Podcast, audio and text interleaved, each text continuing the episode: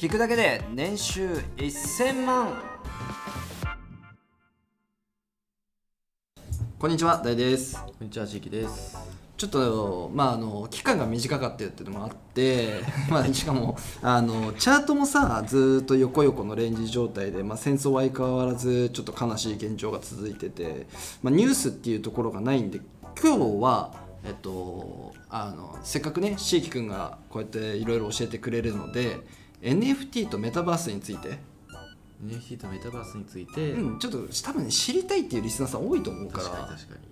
NFT ってなんかすごい言葉だけね、うん、もう一人歩きしちゃってやるるから。気しててね、うんうん。何なのっていう。だからそこをちょっと、まあ、しーきくんと、まあ、僕がまた質問形式で聞きながら掘り下げていきながらうちょっと今日やっていこうかなっていう。ん、いつぐらいからこうこの言葉が歩き出したんだろうね。NFT は去年去年か半年去年夏とかじゃないの？去年夏ぐらい、なんかテレビとかでもすごいやってるもんね、今。一回今どっちかっていうとさそのマニアの人たちがこう盛り上がってるだけで一回沈下してるイメージあるからねあるある。いうん一回ね、そうそうそうでも一回ね去年一回盛り上がってたの。盛り上がってたで、一回沈下しでて、また冬ぐらいから、12月ぐらいからまた再燃して、今ちょっとまた沈下してんだよね。だからなんかそのやっぱり例えば芸能人がこう買いましたとか、そういうニュースが流れると NFT ってなんだろうって多分みんな興味は持つと思うんだけど購入の仕方も分かんなければ NFT っていうそもそも分かりませんみたいな。どこで保管するのも分かんないしみたいな、まあ、だからそこをちょっとあの今回は NFT とメタバースっていうところについてしきくんに喋ってもらおうと思います。はい、えー NFT とは？うんとはだね非代替性トークンのことです、はい。って言われても意味わかんないと思うので、えっとまあ NFT がっていう言葉が出てくる前は、えー例えば俺が大ちゃんに送った画像とかうん。で大ちゃんがそのままスマホの中に保存することができてうん。それをまた誰かに送ることができるっていうねまあ、デジタルなデータを簡単にコピーすることができましたと。はいで、えっと、コピーしする前と、うん。えーした後これ誰のものかっていうのを判断することができなかったのね、うんうん。えーそれが、えっと簡単に簡単にっていうかそれが、えっとブロックチェーンの技術を使うことによってうん。その画像の所有者うん。でデジタルなところにある、えーデータの所有者うん。が誰のものかっていうのが、えーとブロックチェーンに刻まれることによって、うん。えー確立されましたと。はいはいはい。っていうのが一番うん。大きな功績っていうか、まあ、うんそれのことを NFT だと思っといていいと思います、ははい。はい。いまあだから例えばその現実世界で言うと,、えー、とモナ・リザのモナ・リザうん。って本物は1個しかないけど、うん。えー、とコピー品っていっぱいあるじゃない。いっぱいあるね。まあそれってその鑑定士が多分、えー、と鑑定して、うん。本物はこれですっていう風なものがついてるからそれは本物ってなってるわけでうん。それを、えー、とデジタルの世界に持ってきたのが、まあ、NFT です、はいはいはい、まあ鑑定書みたいなね。鑑定書まあブロックチェーンの中にそれをえーそうそうそう。まあだから S 字の羅列で。はうん。ブロックチェーンの上にその画像ファイいはい。ルを、まあ、刻むことによって、えーそれが、まあ、世界に一つだけのデジタル資産になりましたと。うん。はっていうのが根底にあります、いはい。まあ、それが本質だと思ってください。はい。じゃあなんで話題になったか。うん。えっ、とまあ何個かニュースはあったんですけど、まあ、一番は多分去年えっ、とビープルうん。えーデジタルアーティストの人の名前です。えー、と本名はマイク・ビンケルマンさんです。が、えー、と NFT に基づいたデジタルアート作品を、えー、とクリスティーズのオンラインセールにて、えー6935万ドル約75億円で落札されました。はいはい。すごいね。この数字は現代アーティストのオークションの記録の中で第3位となってまして、うん。デジタルアート作品の過去最高額、まあ、75億円って言われたらすすごいよね。でこれのニュースが世界を駆け巡ったの？な75億円のデジタル画像。だ画像だよね。画像画像。画像を落としたと。そうそうそう。これが世界を駆け巡って NFT やべえと。話題になって。話題になった。もともと一番最初あれね。ツイッターの、うんジャック同士ね。ジャック同士のあれだよね、あここから始そうまって。そうジャック同士のツイートうんうんうん。にも1億円近くついて。ついて。ツイートに。それで俺最初になんでこんなツイートに価値がつくんだろうと思ってたんだけど、うん。その前も話したかもしれないけどその大谷翔平の例を出したら結構分かりやすくてうん。例えばねじゃあここに大ちゃんの前に野球ボールが2つあったとしてはいはいはい。1個が大谷翔平が初めてホームラン打ってサインした野球ボールだとするよ。うん。じゃあどっちが価値あるって言ったらもちろん大谷翔平のものじゃん。そうだね。それが要はデジタル上のそのツイッターの中でも同じことが起きてるっていうそう置き換えると、まあ、うん。確かにっていう、まあね。そうツイートはみんな同じなんだけど、まあ、ジャック同士の一番初めのツイートっていうそれの価値がデジタル上に刻まれてるからそれだけの価値があるっていう。まあ1億円の価値はないけどね。だから話題性でいくってことだよね。まあそうだね。うん。で好きな人はね。そうだね。話題性だったりとか、まあ、承認欲求強めの人は行っちゃうよねそこに。あとジャック同士のファンとか。あーファンね。そうそうだから大谷翔平のファンだったらねそうだね。欲しい。お金を出してほしいわけじゃん、うんうんうん。まあ、そういう感覚まあ新しい感覚だと思うんですけどうん。はいそういうのが去年ぐらいからまあ出始めてますと。はいはいだから NFT もまだ始まったばっかりの業界なんでもそうだね、う正直何でもありだと思います。まあ、ビットコインもそうだけど一番最初は怪しいとかさなってたけど今金融資産として確立されてきて、まあ、NFT もなるんじゃないのかなと思うけど、であとは、えー、と CryptoPunks っていうのがすごい有名なプロジェクトなんですけどはい。これは、えー、とイーサリアムのブロックチェーン上に、えー作られてる、まあ、最初の NFT ですね。うんうんでこれは、えっと 24×24 のピクセルのデジタルキャラクター画像で、うん。えっと1万点存在していてうん。今はもうほんと何千万っていううん。金額になってます。猿だよね。えっ、と違うあのなんか棒人間みたいなやつ。あ指指人間みたいなやつ、はいはいはいはいはい。でこれが、えっと CryptoPunks ってやつで、えっと最初は無料で配布されてたんだよあタダだったんだ。ただだった。いいなあ。だからそれエアドロップ？とか、まあ、それが今数千万になってると。もらった人ラッキーだよねうん。マジで。っていう形で。でその後に出てきた、えー、と Bored Ape Yacht Club、うん。まあ、通称 BAYC って呼ばれてるんですけど。うん。このプロジェクトがさらに勢いを、うんうん。えーつけましたでえっ、と Bored Ape Yacht Club は、えっとアメリカの Yuga Labs っていうところが、うん。えー制作をしていてうん。コレクション数は1万個。でえっ、と大体今フロア価格が100イーサぐらいかな。フロア価格って何？えっと、最低価格のこと。あ一番安い、ね。そう一番安いこの猿の画像で100イーサ、100イーサってこと100イーサぐらは、えー今1イーサが3000ドルないとして考えるといくら？まあ3000万ぐらい。最低落札が。そうそうそう、はいはい。でえっとまあこれは結構有名な人たちが買ってニュースにもなったりしてます。ジャスティン・ビーバーとか、うんうんまあなんか5億円ぐらいで買ってたけど。うん。うん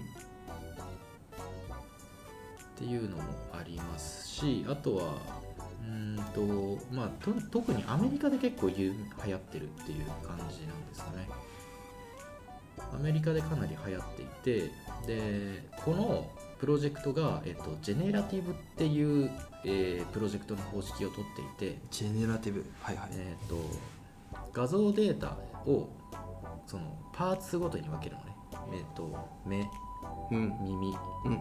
えー口うん。あと服うん。背景とか、いはい。そういうふうに、えっと、それぞれそのパーツごとに何種類かの、えー画像データを作成してあとは、えっとまあ、AI っていうかシステムに入れるとうん。どの、えー組み合わせの画像が生まれてくるかわからないような状態になっていてうんうんで今そういうジェネラティブって言われてる NFT のプロジェクトが非常に増えていて、うん。うんえーまあ、リービルっていうんだけど、えーミント。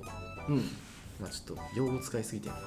う んまあまあまあいいよ聞いてくから。あとねうんそう NFT をまず購入して、うん。えー、とそのまずは、えー何の画像がか分かんない時何が生まれるか分かんない時のことをミントっていうのね。ガチャみたいなもん？そうそうそう。NFT を、うん。えー、とオープン市場でまあ購入するのね。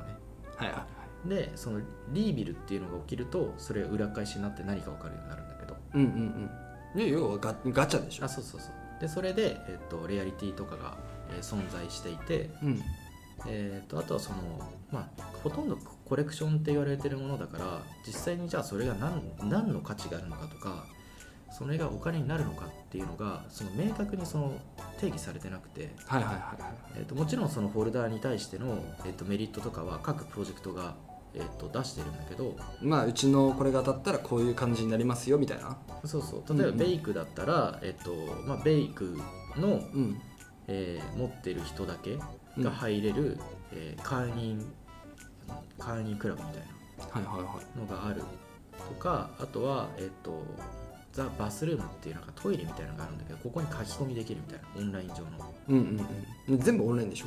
そうそうそうそう。であとは、えっとこれを商用利用できるっていう持ってるもの。を、はいはいはい。パーカーにしてる人とかもいるし、まあ自分でね。うん、うんうんただやっぱコミュニティがすごい強いからディスコードのコミュニティがあって、うん。NFT 保有者しか入れないんでそこ金持ちしかいないから。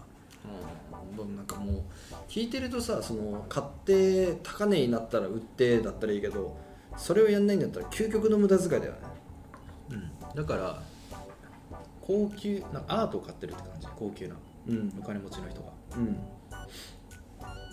でも、えー、と流動性はそんなにないけどあるからうん。売りたい時売れるし、うんうんうんっていう形でいやそのコミュニティとかそのブランドに対しての価値がもうついちゃってる。はいはいはいはい。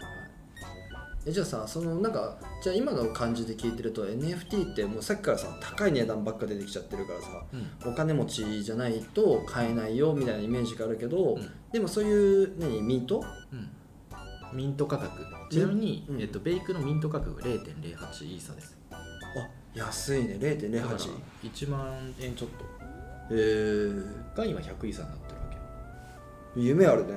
夢あるでしょ。夢あるね。でももう普通にお給料もらったらお給料を仮想通貨に変えてイーサリアムでガチャ引いて当たったら跳ねると。そうただ価格の定義がないよっていう。そう定義はないし、うんうん。まあ、だから、えっと、プロジェクトの見極めはすごい重要になってくるうんうんうんうん。ので、えっとまあ、ただ自分がこの絵が好きだから買うっていう人もすごい多くて、うんそのいきなりその1イーサとか2イーサとかっていう価格帯のものはあんまりないうん実は。最初ミント価格は結構みんな安くて、あそうなんだ、うん。なんか10万円以下とかだったらさうんちょっと1個持っててもいいよなとは思うけど。そうそうそうそう。1イーサって言ったらだって変な話ちょっとそこら辺の中古車買えるから。ねそうだね、うん。まあ、ちょっとだからみんなバグってんだよね。バグってると思うか感じが。だから聞いてる人もさ高いよって思っちゃうけどでもまあいいいい話聞けたよかったよかった。そうそう。で、えー、とこれが流行る理由がもう一つあって、えー、と SNS のプロフィールが、えー、と今一昔前は自分の写真にしてる人が多かった。そうだねでそれが今もう、えー、とメタバースとかうんうんうん。メタバースってその仮想空間のことうんうん。なんだけど、まあ、そこの中で自分の写真を持っていくわけにはいかないしうんうんうん。自分の生身は持っていけないので、うん。絶対にアバターになる必要があると。はいはいってことはそのアバターの、えー、と画像を何にするかとかうんうんっていう問題もあって今こういう NFT の分野がそれとともになって伸びてるっていう。うんうん。で SNS のプロフィール写真に関しては、えー、と PFP っていうんだけど。PF PF そのププロフィール写真をうん NFT 用にするのを PFP のプロジェクトっていうのね。うんうんうん。だから最近で有名なのだとあずきとか。うんうんうん。あずきっていうえっと、まあ、この間そのオープンチャットのところに記事載っけたんだけど、うんうんうん。ニューヨークの5人ぐらいの匿名集団がうんあずきっていうプロジェクト、えっと、うん日本の漫画風のなんか横向いてる絵のやつなんだけど。うん。それを発表して、まあ、2ヶ月ぐらいで30億ぐらい稼いだのね。うん。でそれも PFP って言って、えっと、プロフィール写真にみんな使ってるっていう感じで。で今度ツイッターが、えっと、 Twitter Blue っていうのを日本でもえ使えるようになります。 Twitter Blue。Twitter Blue、えー、とアメリカとかカナダオーストラリアとかだともう導入されてるんだけどうん。月額2ドルぐらい払うとそのうん。いろんな機能がついてて、その機能の一つに自分のピロプロフィール写真と,、えー、と多分 OpenSea だと思うんだけど、うん。 OpenSea を連動させることによってうん。自分が、えープロフィールにしてる NFT 今は日本だと画像をそのままアップするしかないんだけどうん。そこを押すと,、えー、とオープンシーに飛んで、うん。えー、とその画像の所有者を一目で見る見れば分かるようになるはいはいはいはい。それこそまあまさにだから NFT の醍醐味だよね。うん。人のところに飛んでその人の何を何その人が何を所有してるのか。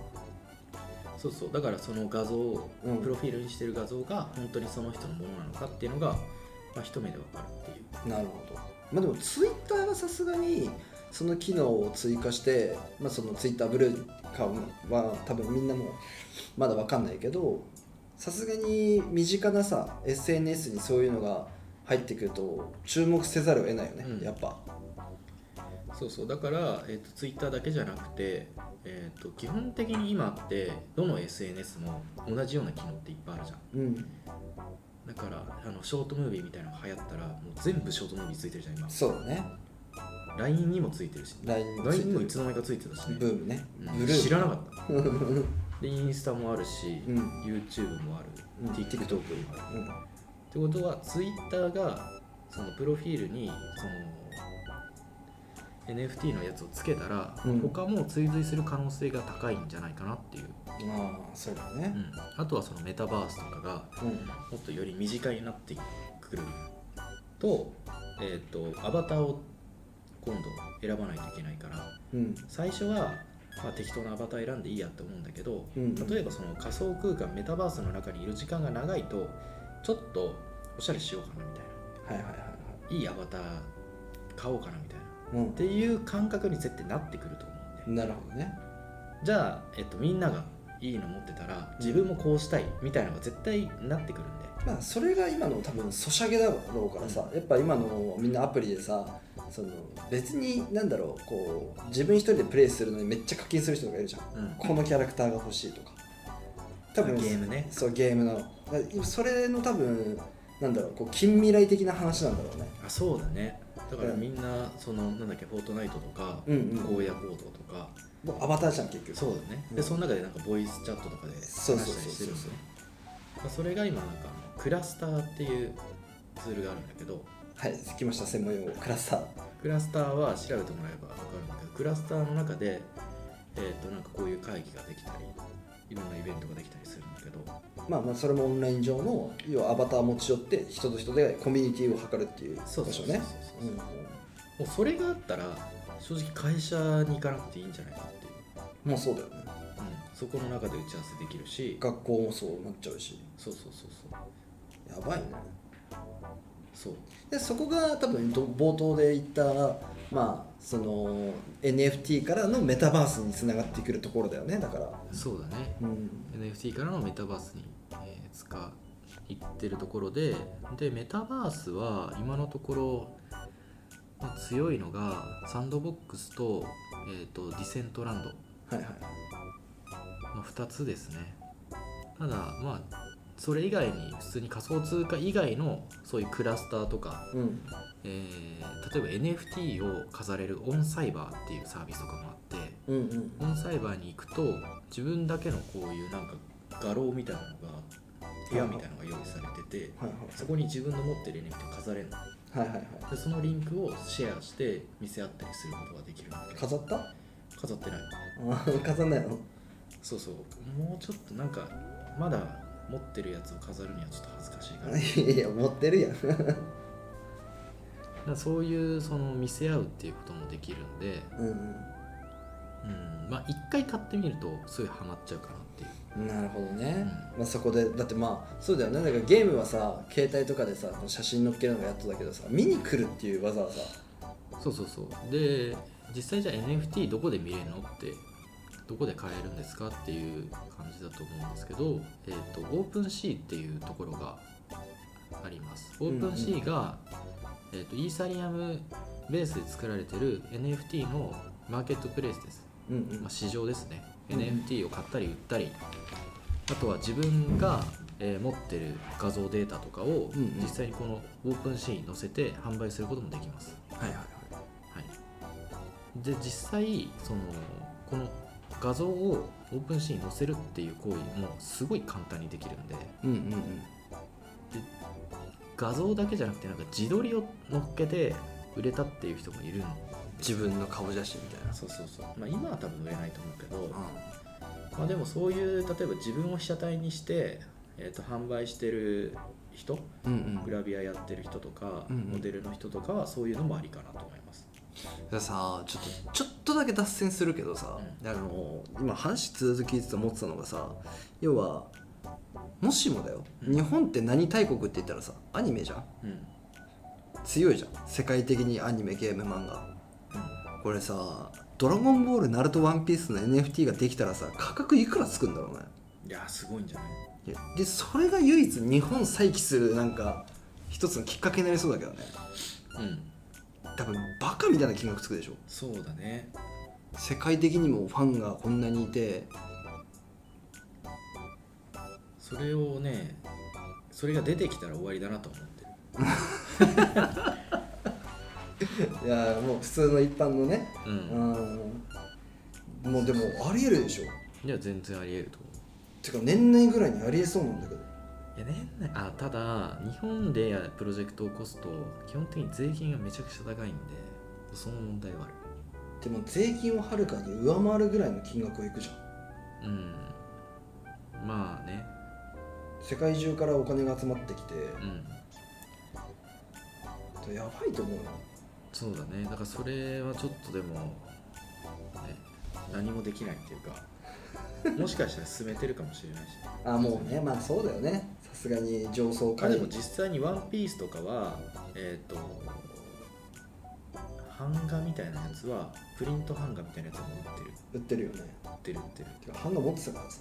うん、仕事の一環でね。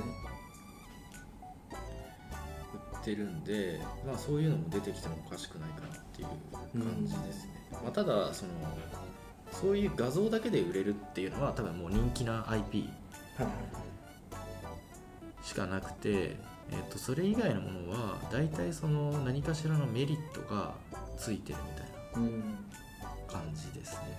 あじゃあルフィが1枚だけ NFT になってるんだったらさめっちゃ価値つくけどさうどうせあるでしょ？何百枚何千体って NFT 作っちゃって。んそうだね。うん。てかなんか一番レアなルフィと一番なんかこう普通の一般の人たちで買えるルフィみたいになって結局画像使うのにお金がかかるだけの世界になっちゃうかもしれない。ねまあまあまあ日本の経済が良くなれば別にいいんだけどさ。そうだね。まあそういうのも多分そのうち出てくると思うので。うんうん。でまずオープンシーは、えっと、メタマスクっていう、えーウォレットがあります。はいはい。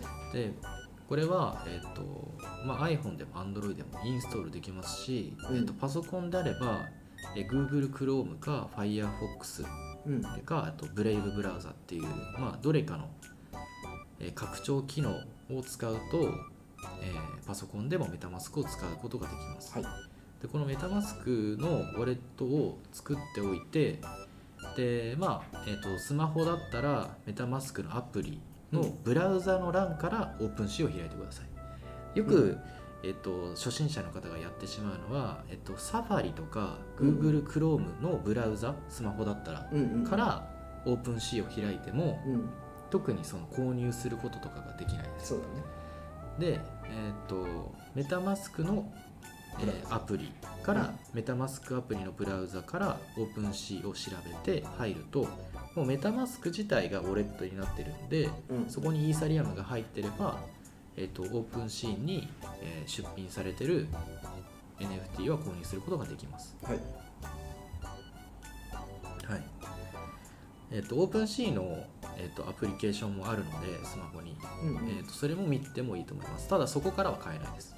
うんうんで、えーとまあ、実際どういうその NFT コレクションがあるのかっていうのを、まあ、 OpenSea に行っていただいてそこの中ランキングみたいなのがあるんで、うんうん。まあ、ランキングをまあ1から100ぐらいまで、まあ、眺めてみてもいいと思います。うん。冒頭で紹介した CryptoPunks とか、えー、と BAYC ととかも、えー、と実際にあるので、はいはい。まあ、どういうのが売れてんのかなっていうのを見るともいいと思いますね。はい。はい、で、えっと3月11日最近ですね、えっと Bored Ape Yacht Club うん。を作ってる Yuga Labs。うんが、えっと CryptoPunks と、ね、 Meebits の NFT コレクションの権利を取得しました。ほう。買収しまし買収ね。たはい。えー BAYC と CryptoPunks を合計すると,、えー、と現在価格で時価総額が4200億円。うん。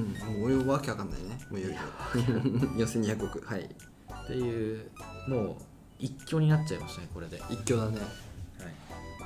なんでまあ今後また5年とか10年とか経ったらまあ多分 Bored Ape Yacht Club とかパンクスとかは本当に1枚1億円とかすごい。ありえるよね。っていう価格がまあついてもおかしくないかなと思います。まあ、同時に今イーサリアム持ってたらイーサリアムがどんどん上がっていくだろうしいけるだろうねそこまで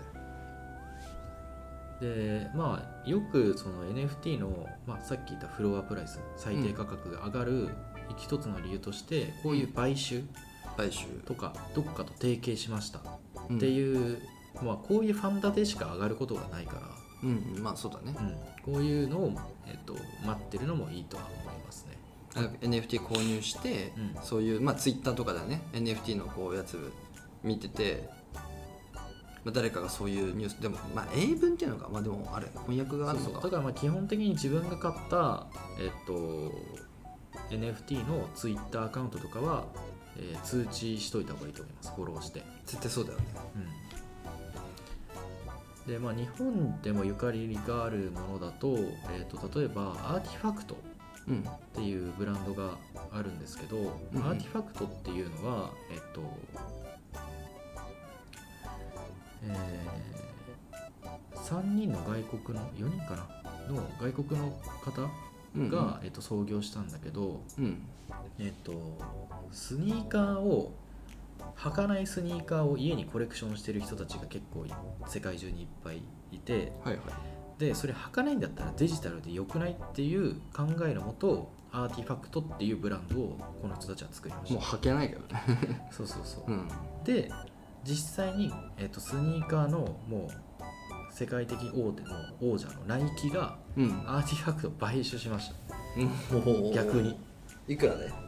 えー、いくらだろう。ちょっと金額わかんないですけど相当な金額だったんじゃない？買収したことによってで、うんナイキも、えー、とバーチャルワールドナイキランドっていうのを、うんうん。えー設置してますオンラインゲームプラットフォームロボロックスっていうところと提携して、うん。えーそのメタバース空間っていうのをナイキが出してるんですよ。はいはいはい。でその中でのその靴例えばそのアバターのに履かせてる靴とかうんうん。えー、とそういうところで多分ナイキがもう次の多分時代の流れを先に汲み取って、まあ、こういうところを先に買収しとこうっていうあそっか。自分のアバターにナイキの靴を履かせるっていう段階まで行くのか。そうそうそうそう。であとそこのメタバース空間で、えー、とスポーツをしたり。っていうところまでナイキはもう準備をしていて、うん。で RTFKT っていうまあイケてる、えーオンライン上のブランドをナイキが買収しましたと。うん。で RTFKT が、えー、と村上隆。うん。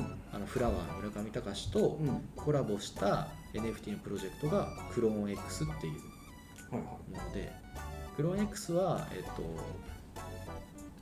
PFP ですね。さっき言った Twitter のプロフィール写真に使ううん PFP のプロジェクトで、うん。うんえっとなんか本当にに人造人間みたいな。はいはい。これもオープンシーにあるので時間の人は見てみてください。はい。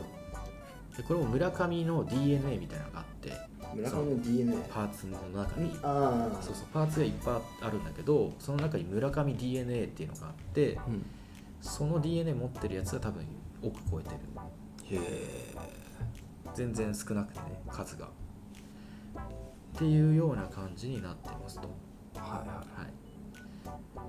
大体まあこんな感じですかね今の NFT に関しては、い今のね、うん。でもだいぶ分かりやすかったけどね。うん、でこういうジェネラティブっていうそのたくさん何ガチャみたいなやつがうんもう無限に今作られててうんうん。でちょっと出過ぎてて今やっぱりフロアプライス割れ、うんうんえー、とミント価格が例えば0.1でうん。フロそのミントした後に0.05まで下がっちゃうとかそういうことが今ちょっとずつ起き始めてるので、えー、とまた去年の夏から3ヶ月ぐらいした後に若干2ヶ月ぐらいおとなしかったんだけど NFT、うんうん今多分そんな感じ。なるほどね。まあ多分34ってちょっとおとなしくてあまた5月とか、えっと、夏ぐらいからまた来るんじゃないかなっていう。あまあその間に、えっと、プロジェクトとしていいものとか際立ってるもの。うん。うんやっぱ何かが際立ってると NFT ってすごい跳ねやすくて、まあ、うん。デザインなのかそこにある背景なのかうん。あとコミュニティが強いとか、まあ、そういう何かしらの際立ってるものがあると,、えっと価格が上がりやすいとかうまくいきやすいっていうような感じになってます。はい。大体分かった？うわまあまあまあ。大体分かったぐらいだよね、うん。まあ実際さほら俺なんかもう NFT のそのオープンシーとかもせ自分でずっと見たりとかしてるからまあ分かるけどリスナーさん的に？いや多分大体だと思うんで、うんうん。そこの大体の知識を自分で調べながら、うんうん。あとオープンシーン見たりして、うんうん。まあ、あと本当に気になったものがあったら買ってもいいと思うんそうだね。でで日本の、えー、と NFT のプロジェクトうん。プロジェクトっていうか日本の人国産のアーティストさん国内のアーティストはプロジェクトっていうか一点物をどんどん上げてるんで大体。一点物ね。うん。うん。が、えー、とコレクションで全部自分で書いてるはいはいのを上げてるんで、まあ、気になった作品とかは、えー、と購入してもいいと思います。結構安いですね、ほんと1万円以内のものが結構多いんで、じゃあ何個か買ってみようと思います。うん、せっかくだからね。せっかくなんで本当にだから別に売れなくてもいいやって思うのは買ってもいいんじゃないかなと思います。うんまあそれを、まあ、メタバースについてはちょっとねもうこの現時点で30分ぐらいかかっちゃってるから、まあ、次でもいいんだけどただ、あのー注意喚起だけしておきたいのがまたねまたあったのよお得意の。あのーまあちょっとすごく価値が上がるメタバースの空間の土地を買いませんかと。あのーまあ来たわけですよ僕のところに、はいなるほどなるほどまあ、例のごとく依頼が来て「あじゃあまあ一回話聞きに行きますよ」っつって。でまあその聞きに行ったらその話してる人も、ま、暗号資産ないしブロックチェーンの技術は基本的にあんまりないんだけどうんうん。メタバースの土地が高騰するから今のうちに買っといた方がいいみたいうんななんだから何を根拠で喋ってるのか分かんないんだけどやっぱそういう出てきたかと。あの前はさ価値が上がるかどうか分からないコインだったじゃんうん。うん次はあの価値が上がるかわからないメタバースを売ってるから今。でなんかその何で証明できるのみたいな。で言ったらその証明できるのが会社側から発行するブロックチェーンの、えっともので証明できますでえ買う買うのはどうするのって言ったら円。要は日本円で日本円で買って売却する時はって聞いたらその暗号資産か日本円で売却みたいな。でもどこに存在して、えー自分がいつ見れるかとかいくらになってるかもわからない土地を売ろうとしてる輩がいるんですよもう。えー。メタバースの。でちょっとあんまり個人名だって個人名とか会社名は伏サンせるけどドボックスとかじゃなくて。そう。え？みたいな。なるでなんかそのなんかチケットとか使って売ってるんだけど。でなんか俺が説明俺は論破したよもちろん。ほど、俺はその人論破したけど後ろでおばちゃんとか盛り上がって買っちゃってたの。えでも安くないのようん。普通に、そのまあマックスで60何倍になるからみたいな感じなんだけど、もう後ろで100万200万とか買っちゃえってて。やばみたいな。聞こえるように言ったんだけどうん。絶対ダメだよと思ったから。まあ分かんないよ、ひまあ、そのそのプロジェクトが成功するはなるんだろうけどさ。っていうのもやっぱ乱立してきてるんででまたこのポッドキャストで注意喚起。あのひ人から買わない。もうだからこれコインもそうだしあのメタバースでも NFT でもそうだと思うんだけど人から買ったらいいことって基本的にないから。うんあの OpenSea とかちゃんとそういうところでねしっかり買ってもらえればと。まあサンドボックスも OpenSea で土地売ってるんで。うんうんうん。そこでいいと思うし全然。そうだね。まあだからいろんな人がもう認めてる土地の方がうん。まあいいと思うんで。デジタルの土地をまあ売り出したこいつらみたいな。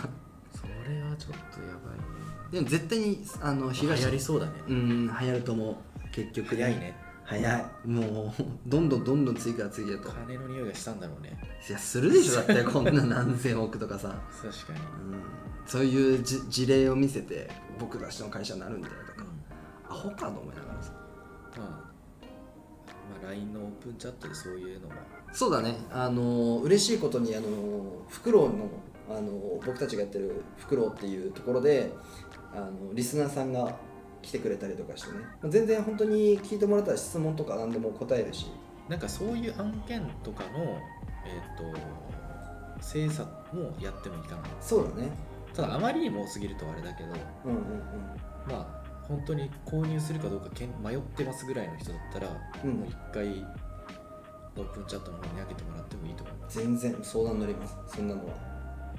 あのもう一個嬉しいお知らせとしてはえっと今オープンチャット作って、まあ、全然1ヶ月も経ってないぐらいなんだけどえっとそろそろフクロウの方でエアドロップをはい。はい、ちょっとしようかなと思ってて仮想通貨持ってない人、えっと、無料であのあげます。仮想通貨エアドロップするので一回持ってみてでそこから僕たちがその、まあ、NFT の買い方とかで最終的に NFT のエアドロップまで、えっと、企画しているので、まあ、これこんだけね長い時間聞いてくれた人にプレゼントっていう感じなんですけどぜひあのオープンチャット LINE のねオープンチャットで「フクロウ」っていうのを検索してもらえれば僕たちとも交流持てますし、えーエアドロップとかももらえるのでご参加していただければと思います、まあ、概要欄に貼っとく。貼っとくんで。うんうん。まあちょっとまだまだあの喋りたいこともあるんだけど次にまた回しながら。っはい。ていう感じかな。はい。なんかあります？最後いや大丈夫。大丈夫？今日はなんか勉強会勉強会みたいなそんなのがねじゃあ早く戦争終わってください。じゃあ、はい。こんな感じで。はい。ありがとうございました。はいありがとうございました